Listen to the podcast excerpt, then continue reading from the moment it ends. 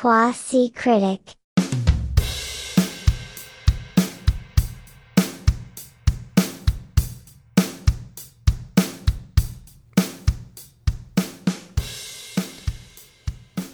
Bueno, un nuevo episodio de Quasi Critic después de un largo, largo, largo break, porque este es el primer episodio que sale después de un largo descanso, Sí, como de un mes.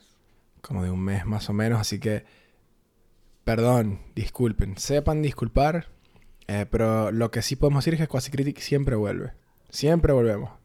Así que nada, volvimos, así que cuidado, cuidado películas, porque volvió Quasi Critic. Cuidado, cuidado James Cameron, porque vinimos a criticar. Eh, así que no se duerman ni se crean eh, que las películas van a no ser criticadas, porque aquí estamos. Eh, hoy vamos a hablar de del cañón. de- hoy para hablar de The Whale. Eh, esta película particularmente, yo- a mí me gusta siempre usar el título original de la película. eh, y, y a veces uso el título en español, que aquí es La Ballena, pero La Ballena siento que es como más como La Ballena. La fucking ballena. Bueno, The Whale. The Whale. Como- The Whale es como más elegante, siento The Whale. Pero la ballena es como la ballena. No sé, es como muy. Eh, ¿al- ¿Alguna vez escuchaste una canción que se llama Ballena Azul? No. Pero te iba a decir que si alguna vez habías visto la película argentina La ballena. No. Hay una película argentina que se llama La No Ballena. tiene nada que ver con esta. ¿No? No tiene nada que ver. ¿De qué va esta? ¿De qué va la Argentina? Uh, no, La ballena argentina. No la ballena es, es americana. antigua. Eh, eh, sí, hay una canción de una banda que creo que es peruana que se llama No sé quién y los no sé cuántos. Y yo cuando, carajito, que veía MTV, pero a veces veía HTV también. Ok. Eh, y había una canción, un video que era que se llamaba Ballena Azul y era de los no sé no sé quién y los no sé cuántos y yo no la voy a cantar ahorita pero me la sabía. Si ¿Es quieren un buen episodio- tema? como para que el que esté intrigado lo... Sí, la ¿Sí? puedo cantar. Eh, dice, a decir, si quieren un episodio donde canto pueden ir a ver eh, el escuchar el episodio de Los Montaner porque ese episodio Trending empieza con, nuestro- conmigo cantando, claro, gran, podcast. gran episodio. No, no voy a cantar Ballena Azul, pero si quieren ver algo random, vayan y busquen Ballena Azul de los no sé quién y los no sé cuántos. Hoy vamos a hablar de The Whale, que es una película dirigida por Darren Aronofsky eh, y protagonizada por Brendan Fraser, Sadie Sink, que es eh, la carajita de Stranger Things de la secuencia de If I Only Could, que se hizo viral. Eh, de, de ahí la conozco. Hong Chau, que estoy perdidamente enamorado de esta La actriz. amamos, la Eh, amamos. Estamos ahí, ahí nos damos la mano. Me pierdo en su mirada hermosa. Voy a, voy, a, voy a adelantarme un poco con una sección que tú habías propuesto hace un tiempo de lo mejor y lo peor. No, Leisa, le Lo ya- siento, lo siento, pero No, lo vamos a perder gente así. si- No, no, no, pero ok. pará, lo mejor de la ballena es ella. Ok, listo. Ya Todo salió. bien con Brendan, la rompe, pero lo mejor es ella. Pero no vas a poder, no vas a poder participar en lo mejor y lo peor. Ah, ah, Bueno, solamente bien, vas a poder decir lo peor, Acabo entonces. de quemar mi comodín, pero Ya. bueno. Eso que dijiste, listo. Te falta lo peor nada más. Eh, sí, The Whale que salió el... Eh, ¿Qué? ¿En diciembre? No. En septiembre del año pasado. Para mí fue mucho hype porque la estrenaron en el Festival de Venecia, ¿no? Y eh, se hizo viral este video. Como de- casi todas, en realidad, las que estuvieron nominados este año al Oscar. Todas estrenaron en el Festival de Venecia. Casi todas. Hizo viral un video de la, del público del Festival de Venecia dándole un, un standing ovation a, Brendan Fraser mientras... que no pasaba hace mucho tiempo con un actor. Eh, este es un festival bastante que marca pauta, digamos. Exigente. Realmente es como, sí, festival que debe ser increíble. Algún día tengo que ir porque debe ser copadísimo. Se presentan los hombres G en ese festival normalmente. Mira, no sabía eso. no lo pregunto porque tienen la canción Ah. Benes, ¿no? ok, me lo único- claro, podrían ser, tipo. Perdón, es que por te digo algo, estoy, eh, estoy enfermo, me siento mal. Ok. Y estoy como low energy y estoy tratando de, de- de- de decir más estupideces, Te bancamos. más de lo normal para compensar por lo que, porque siento que estoy low energy. Entonces, Yo digo que le vendas la idea a los hombres G, que además ahora tienen una peli los hombres G. en El ataque de las Prime. chicas cocodrilo. en- sí, ¿En serio? en ¿Hicieron una Prime, peli? En Amazon Prime eh, hizo un, como una especie de musical con los grandes temas de los hombres G. Es una película muy divertida para dominguear. Ah, pero Si espectacular. son nostálgicos de los 90. Re. Eh, está muy linda la peli. Muy, muy linda. Es como Ok. re soft.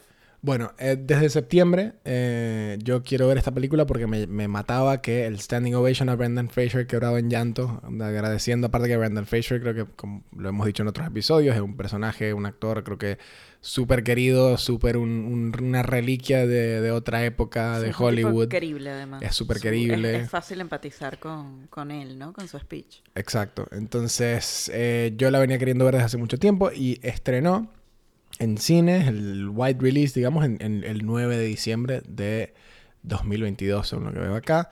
Yo estaba en Estados Unidos justo para cuando estrenó The Whale. Ok, O la para, allá. para cuando se podía ver. Y tengo una historia que creo que la conté en otro episodio, pero la puedo contar acá, que eh, Estados Unidos ir al cine es... Aquí no es que es tan barato, pero es más barato que en Estados Unidos. Eh, y Estados Unidos es barato. Eh, perdón, es caro. Eh, y yo fui, eh, los, las dos veces que fui ahora en diciembre que estuve allá, fui los martes, porque los martes, si te inscribes en la página de AMC, sacas una vaina ahí, El descuento. tienes un descuento, Ok. pagas la mitad, que igual pagas un montón. O sea, igual ir al cine Es es. caro. Hay que poner plata para ir al cine. Y fui, y cuando llegué, ya había ido a ver, a ver Avatar el martes anterior. Y me topé con. No, no, no voy a caer en la trampa de putear a Avatar en este episodio. Este episodio lo voy a respetar. No, por favor. Pueden ir a cualquiera de los otros episodios para, para ver, para yo Para echarle mierda a Avatar. odio unirse a Charlie. Este me lo voy a ahorrar. contra de James. Ya va a haber otro en donde, en donde puteo a Avatar. Pero, eh, esta vez que fui al cine, fui y, y dije, bueno, pagué, creo que fueron 8 dólares por la entrada. Y dije, verga, pagué mitad de entrada. Y ya había probado la vez que fui a ver Avatar un balde de cotufas que era De mi- pochoclos. de pochoclos que era mitad dulce, era, tienen un divisor de pochoclos Ajá, qué rico. y mitad es dulce y mitad es cotufas de Oreo, pochoclos de Oreo, que son como cotufas rociadas en polvo de Oreo Qué demencia esto, con es tropezones de galleta Oreo. Gringo. Hermoso. Y mi- Hermoso, mi, Coca-Cola, eh, la Coca-Cola que me serví, que yo siempre tomo Coca-Cola cero, pero en Estados Unidos tienen estas máquinas que la Coca-Cola tienen todos los sabores del universo. Bueno, de hecho, yo no tomo Coca-Cola y cuando voy a Estados Unidos soy una enferma de la Coca Cherry. No puedo parar. Amo la Coca-Cola Cherry. La amo. Mal. La, la necesito aquí.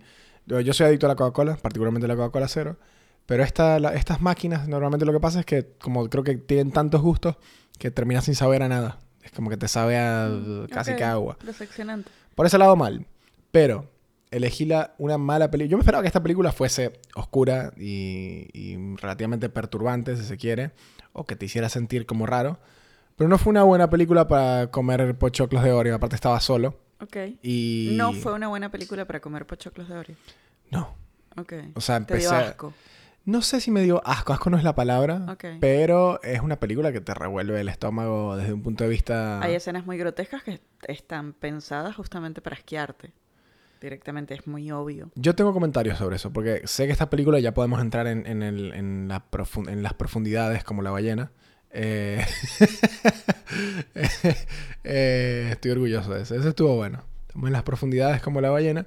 Eh, en cuanto a que las escenas que buscaban asquear a la audiencia, yo ahí particularmente empaticé, porque eh, me parece que esos episodios de, de, de binge eating, que es lo que muestran ahí, si bien pasaron por exagerados y caricaturescos, porque sí, Todo es exagerado en la película.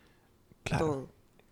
Había he escuchado comentarios de gente que dice que hasta el sonido, tipo, es como cuando se mueve, es como si se estuviese moviendo una... A ver, desde el inicio en el cual este decide filmar la película en formato cuadrado para que todo se vea como más apretado Cerrado. y más Mm. cerrado y más encajonado, este ya ahí hay como una sea, Decisión. sí, una una un statement directo de bueno, vamos a hablar de, del, del lo grotesco, de lo exagerado de esta situación de o sea, es un caso extremo. Yo nunca, nunca vi qué dijo Aronofsky cuando lo... Porque él creo que lo confrontaron mucho con, con esto de la gordofobia y todo esto. A ver, yo tampoco he visto qué ha dicho. Pero obviamente él se defendió y cuando tú escuchas lo que dice Brendan Fraser, Brendan Fraser dice, si estás pasando por algo como lo que pasa el personaje de Charlie, tienes que saber que hay una- Pero no estoy muy en tema. ¿Tuvo malas críticas? Porque.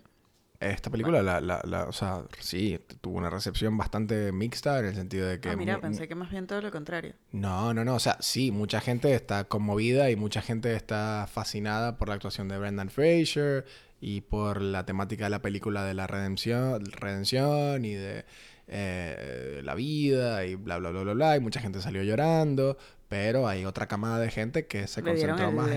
el Oscar a Mejor Actor. Claro. a, a ver, que muy merecido, también lo hizo muy bien en Sí. este papel. Es muy convincente.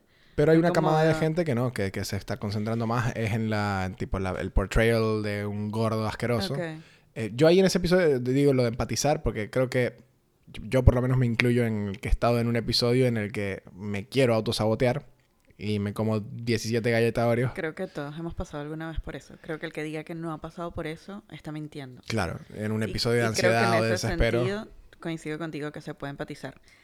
A mí lo que me pasó en realidad con la peli, a mí me gusta mucho este director y tiene, tiene películas que, que, que me parecen maravillosas.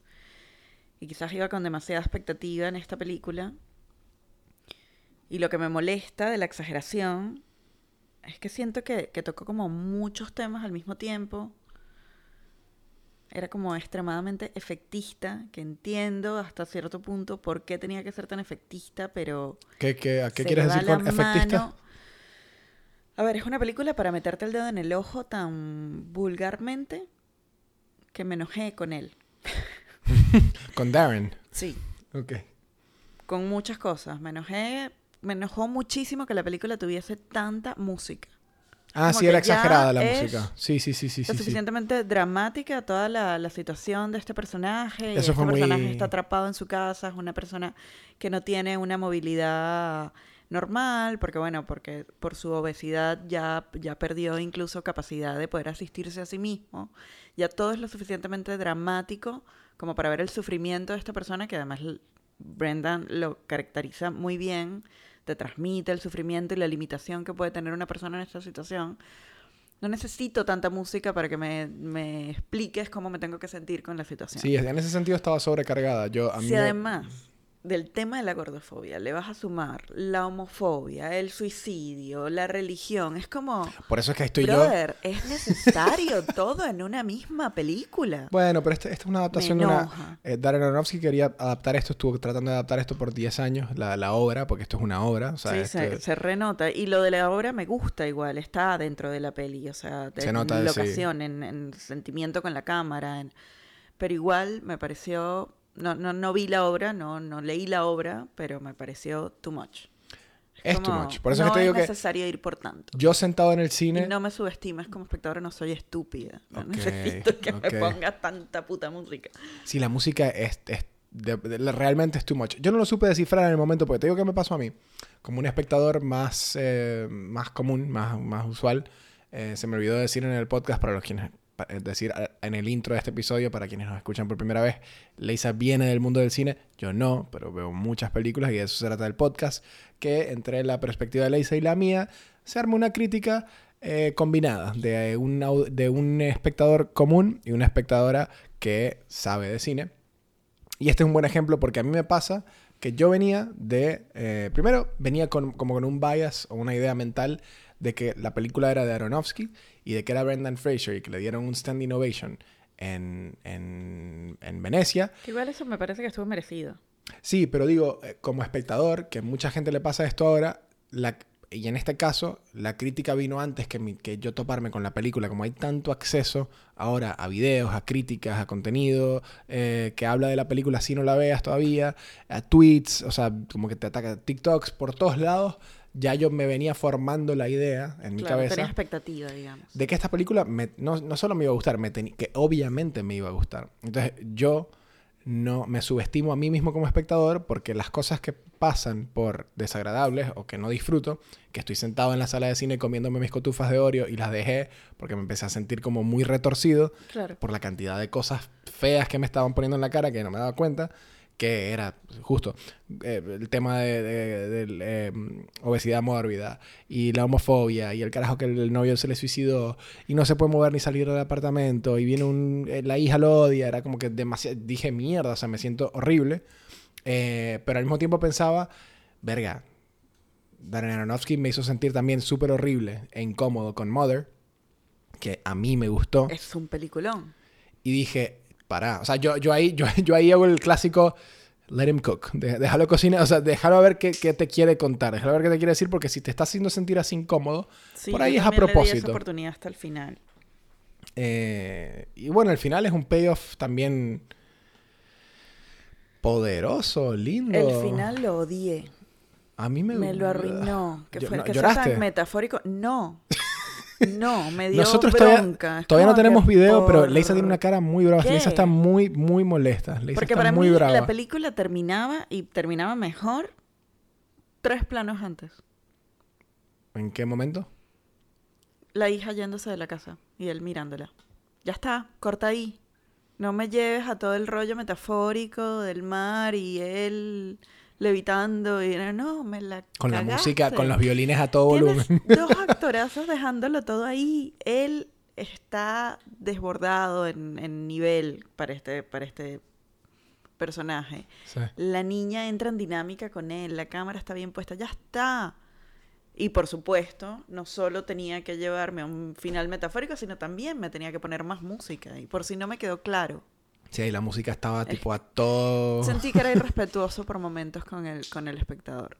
¿Te parece? Genuinamente me pareció que era irrespetuoso. Como que creo que ya todos consumimos demasiado contenido, creo que no hace falta subestimar tanto al espectador.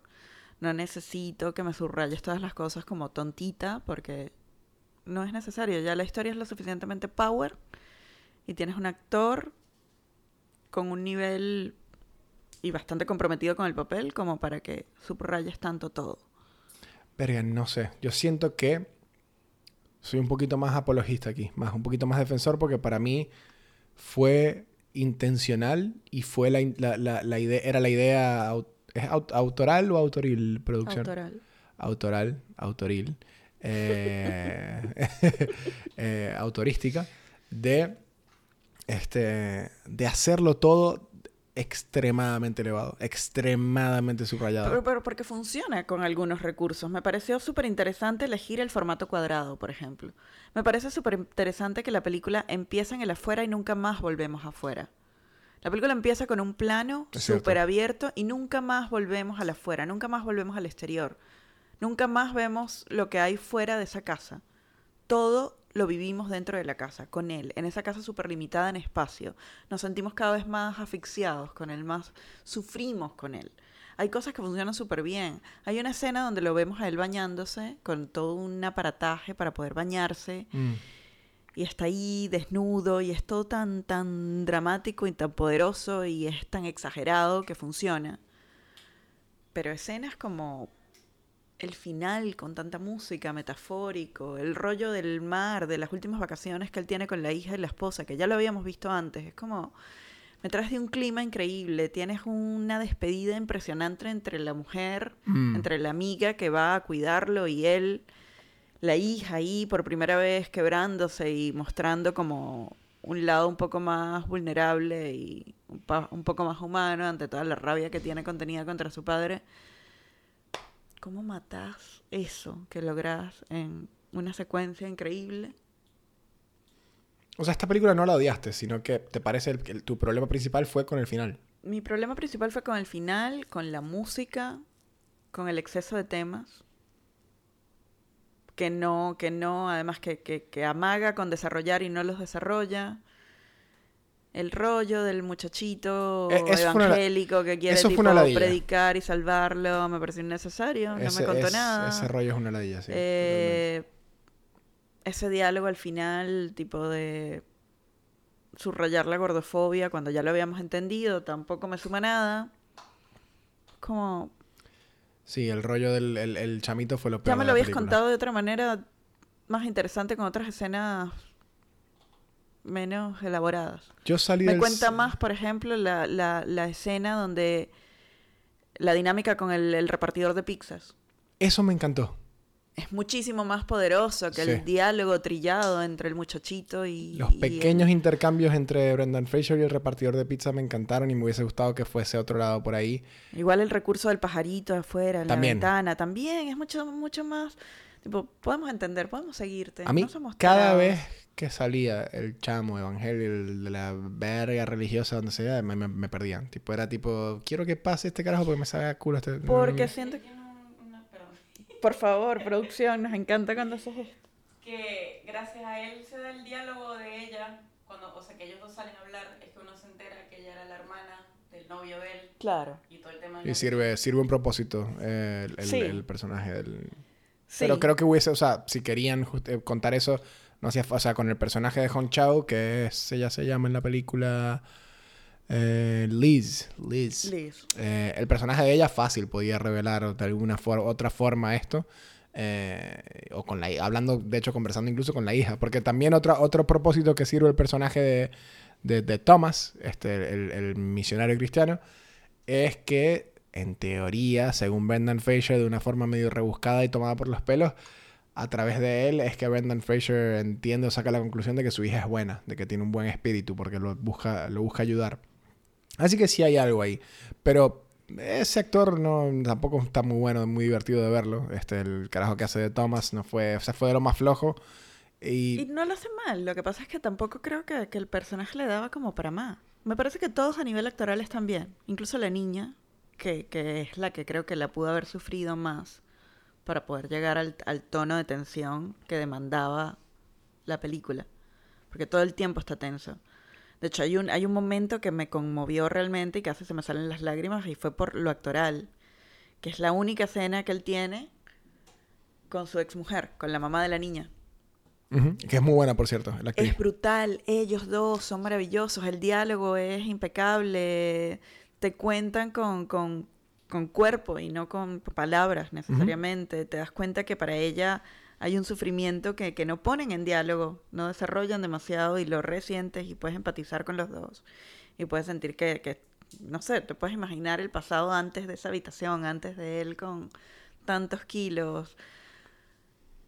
Hay, hay cosas que están muy bien logradas en la peli. Pero después, cuando subraya en exceso otras, siento que mata esos buenos momentos. Es una película excesiva, pero yo por lo menos sí, no, no quiero decir que lo perdono, pero sí quiero decir que em, lo banco un poco más a, a, a Aronofsky con lo que quería hacer, porque siento que la incomodidad que me hizo sentir, que de hecho salí del cine con una sensación toda fea, que no terminaba de entender por qué, pero yo salí del cine como, sí, lloré un poquito, pero salí del cine como Sí, sintiéndome como mierda. Es, es- es Qué asco todo, sí. Es agotadora, sí, Qué horrible todo, pensé, tipo, me siento revuelto, mal, es ago- agotado, sí, o sea, salí como con todo, tiene una sensación toda fúnebre encima. Claro, sí. Eh, después me fui a comer una hamburguesa, te voy a contar después. Ok. Eh, pero en el momento me sentí, me sentí horrible. A mí me hubiese gustado que... Pero eso lo aprecié, porque por ejemplo Mother, también yo de Mother salí todo claustrofóbico y todo ansioso y todo mal, y también me hizo sentir feo adentro, pero al mismo tiempo ah, lo, lo aprecié. Que me- o sea, que te haga sentir eso, una peli, hoy en día que hay tanto contenido, y que incluso Es en que los él es un excesos te muy haga poderoso. sentir... Quizás Sí. por eso también me pongo tan hater, que no, no suelo hacerlo. Pero porque a mí me gusta mucho él incluso desde sus inicios. A mí Pi me parece un Nunca la vi. peliculón. La vi mil veces, la analicé mil veces. Cuando estaba en la escuela de cine me encantaba. Creo que también por eso Aronofsky, me ¿cómo jode es? tanto. En el mundo del cine, Aronofsky es un nombre pesado, ¿no? Sí. ¿Cómo se ganó su, su renombre Aronofsky? Y su primera película creo que fue Pi, si no me equivoco, que es un peliculón. Bueno, a mí me gustó mucho El Cisne Negro, por ejemplo.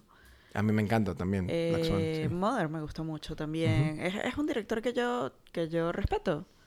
Y y creo que es polarizante. O sea, la mayoría de sus Me películas. Creo que lo que pasó acá quizás es que me, me, me decepcionó como espectadora. Ok. Me dejó caer. No, no, no me dio lo que yo esperaba. Ok, ok. Y además nos subestimó cuando yo sé que él puede filmar, de, que él puede lograr otra cosa. Ya. Em, a mí me hubiese gustado que esta película. Viste que en el episodio de, de Knock at the Cabin, la de Shyamalan, yo te decía que me hubiese gustado que esta película hubiese sido A24, una producción un poco más así. Me refería a. Me hubiese gustado que incluso la agarrara Aronofsky o eh, el, el cinematógrafo que, que trabajó acá en, en, en The Whale, porque me hubiese gustado que esa película en Knock at the Cabin, eh, Llaman a la puerta, la de Shyamalan, sí están en una casa todo el tiempo, todo el setting, la película es en la casa, pero se van mucho de la casa. Hay, hay, hay, hay ah, se me va la palabra ahorita. hay recuerdos, hay este... mm, Flashbacks. Hay flashbacks a otras escenas, te- se te quita un poco la claustrofobia y me hubiese encantado ver cómo esa película este, usaba este recurso de la claustrofobia extrema, incluso eh, con el, el frame cuadrado eh, de, la, de la peli, de aquí en, en- The Whale. Eh, así que yo rescato mucho, de hecho, el, el hecho de que también mucho, mucha simpatía con la película del Vamos por el hecho de que eh, de que es Brendan Fraser. Eh, en- inicialmente, en, un momento, consideraron a James Corden, no sé si sabías, para el, para el papel, lo cual estoy seguro que no hubiese funcionado igual de bien, porque esto fue como, esta película también en muchos sentidos fue como un vehículo para el comeback de Brendan Fraser. Eh, y creo Sí, que está muy bien enmarcado también ese marketing también para promocionar la película y para volverle a dar a él como la relevancia que, que no tuvo por muchos años. Te digo quién en un momento iba a dirigir la película. A Estábamos ver. hablando de él ahora este, con el micrófono apagado. Eh, George Clooney en un momento Ah, mira. estuvo en los considerados para dirigir esto. Eh, estoy viendo mis notas, creo que no, no tengo mucho, mucho más que añadir. Eh, lo que me falta creo que lo puedo decir en, en lo mejor y lo, lo peor. Ok. Eh, lo mejor ya lo tuyo lo dijiste. Y yo coincido, lo mejor de la película, porque creo que además está decir que Brendan Fraser es increíble en la película. Eh, Hong Chao, me parece que la quiero ver en mil En cosas más. Sí. Es, eh, es tremenda actriz. Eh, lo que hace, tipo, también me hizo llorar y es tipo súper hipnotizante. con cada diálogo, sí. Eh, ella está en. em, también está en The Menu. Em, estuvo en la película de Matt Damon que se llama Downsizing, que nunca la vi. Ah, sí, es verdad, está ahí. Es ella. Nunca vi esa peli, pero creo que empezó ahí. Y su papel fue tipo, ella fue muy reconocida por ese papel. Eh, sí, la asistente en The Menu. Y también en Watchmen, no sé si quienes vieron, quienes vieron la, adaptación de HBO, la, secuela que le hizo HBO a Watchmen, la serie. Ella tiene un personaje ahí. Y bueno, ojalá que la veamos en, muchas cosas más. Para mí lo mejor de la película fue, fue eso. Lo peor de la película, y sé que vas a tener mucho que decir. Para mí lo peor de esta película fue el, el misionario cristiano. Para mí eso fue aburrido. Fue tipo, me, me perdía, me sacaba a mí de la historia. No, me parecía aburrido. Hubiese preferido más, más tiempo con Brendan Fraser, más conversaciones entre él y el personaje de, de Liz, este, que pasar tiempo con este chamo. Y realmente la hija también me daba tipo, ah, estaba cansado de lo mal que lo trataba a él. Era como, Martita, basta, o sea, un poquito de... Compasión. Sí, ya está. O sea, aparte del final de la película, el, el corazón de la película es que el carajo se quiere ganar el amor, o sea, quiere como realmente enmendar Despedirse bien de su hija. de su hija, sí. Eh, nada, eso fue lo mejor y lo peor. Yo te voy a poner un reto, que es que porque te, guste- te, te disgustaron muchas cosas de la película, pero dime una que te haya parecido lo peor. Una sola que me haya Una parecido. sola. Tanta música. Tanta música excesiva. Ok, ok. Bien. Eh, genial. Antes de pasar a puntuaciones, vamos a recomendar algo si es que hay. No sé si tienes ley algo para recomendar para quienes les gustó esta película. Yo recomendaría Mother. Yo recomendaría Mother Ay, Yo diría que para... vean Pi. Pi también de Aaron- Las dos son de Aronofsky, del mismo director. Em, Además, Pi es una película hecha con las uñas, ¿eh? O sea, con muy poco presupuesto y es muy divertida. Yo confundo Pi con la película, con otra película, con Life. Hay, hay otra que se llama Life of, of Pi, ¿no? Life of Claro, of no, pero no, no. Eso sí tiene mucho presupuesto. Todo el presupuesto que no tuvo Pi. Pi es del 98. Sí, fue Estoy su primera acá. película. Nunca Hay la una vi. anécdota por ahí que nunca supe si era medio mito urbano o real. Que él pidió un dólar a cada uno de sus amigos. O como a cinco mil personas, no sé. Y filmó esta película con cinco mil dólares. Y devolvió más de un dólar a, cada persona que puso El- dinero para hacer esto. lo que dice aquí el presupuesto en Wikipedia de Pi es 134 mil dólares. Y que hizo en, la, en taquilla hizo 3 millones de dólares. Pero Sí, como recaudó fue al- algo así. Tipo, Pidiendo pidió de- un dólar a. No sé. A cada conocido, algo así. Tipo, una película muy barata. Sí, sí, 134 mil dólares es No extremadamente. ¿Cómo envejeció esa película? Vale la pena verla. Hace mucho que no la veo, pero es una, es una buena peli si, si no la sacas de contexto, ¿no? Eso. Es su primera película, no había filmado nada antes. Está hecha con un presupuesto bajísimo y es un guion muy original y muy divertido. Esta peli, divertido incluso, o sea, no es un tema... Satírico, irónico, oscuro, pero divertido. Ok. Esta, mm, eh, The Whale también salió relativamente barato a estándares de hoy, hecha con 3 millones de dólares, lo cual Sí, tiene no sentido. Eh, bueno, puntuaciones. Yo, aquí en Quasi Critic, los, eh, las puntuaciones las damos con comida. Em, y yo voy a dar un rating de, en base a lo que me comí después de salir de esta peli. Porque yo, Me gusta. yo fui con, con- con mi hermano a ver esta peli, mi hermano y otro grupo, y todos fuimos, ellos todos fueron a ver The Menu, que ya yo había visto, y yo fui el único que entró a ver solo The Well. Y después nos fuimos todos a, esto fue en Estados Unidos, en Miami, a la Birra Bar, que, que existe en, en Miami. Ah, mira. Y allá en la Birra Bar es como que tiene, no sé quién da los premios a hamburgueserías, pero tiene un montón de premios a la mejor hamburguesa de no sé qué mierda. Ok. Y... Pronto tendremos una hamburguesa para recomendar en Miami. Por acá. Esa, esa, claro. Ah, Una- cierto. Una que va a destronar Sí. a todas. es verdad. Me comí. Esa noche me comí dos hamburguesas. Porque no son tan grandes. Y puedo darle una sólida hamburguesa. De la, la primera que me comí. Como una hamburguesa este, buena, bien hecha. eh, con, con cuidado y con intención. Si bien la intención era excesiva. eh, y, y abusaba del recurso, como dice Ley y era muy in your face, lo cual para un espectador casual como yo pasa un, pasa un poco desapercibido, salvo que sea muy, muy eh, en tu cara lo que está haciendo el, director, que sí fue, pero para mí yo no, no, no me pasó tanto porque estaba más concentrado como en... en eh, to- todos estos tecnic- tecnicismos del cine, para un espectador casual creo como yo, pasan desapercibidos porque uno está más concentrado en la historia, ¿no? Eh, entonces para mí era tipo, ah, ok, era una analogía de Moby Dick y se murió y la hija al final lo quiso y se fue eh, yo estaba pensando era en eso. Me costaba pensar en tipo que la música estaba muy alta, lo cual es, cierto. Eh, eso, eso empieza a venir en ocasiones más tarde, ¿no? Eh, que uno la vuelve a ver la peli y dice, mierda, es verdad.